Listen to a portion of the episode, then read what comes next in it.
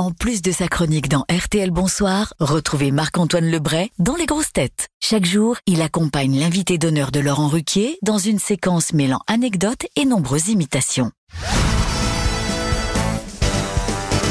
Sur notre répondeur, euh, certaines personnalités avaient envie euh, de vous parler. Écoutez la première. Mais ouais, Laurent C'est le 40e album d'Astérix. 40 C'est deux de plus que les Stones, 5 de plus que les Beatles et 39 de plus que Magali Vaé. Rock'n'roll Philippe Manoff vous a laissé un message, mais aussi, euh, alors, tiens, on en parlait tout à l'heure, Dominique Besnéard. Ah bah c'est sûr. Bonjour, enchanté,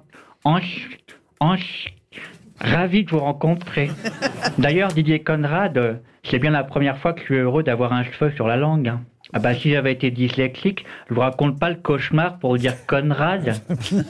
Bon sinon les gars, ça vous fait quoi d'avoir écrit le prochain album d'Astérix qui va se faire massacrer au cinéma par Guillaume Canet Oh, c'est mauvaise Ah oui, les mauvaises.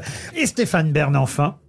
Bien le bonjour, messire Fab Caro, tel un preux chevalier, vous avez été adoubé par la fille de René Goscinny. Elle dit de vous que son père aurait adoré votre travail. Et moi aussi j'ai été reconnu par mes pères, enfin par ma mère, la reine qui en 2008 m'a élevé au rang de grand susboule de la couronne. Voilà pour évidemment les répondeurs de notre camarade Marc-Antoine Lebré,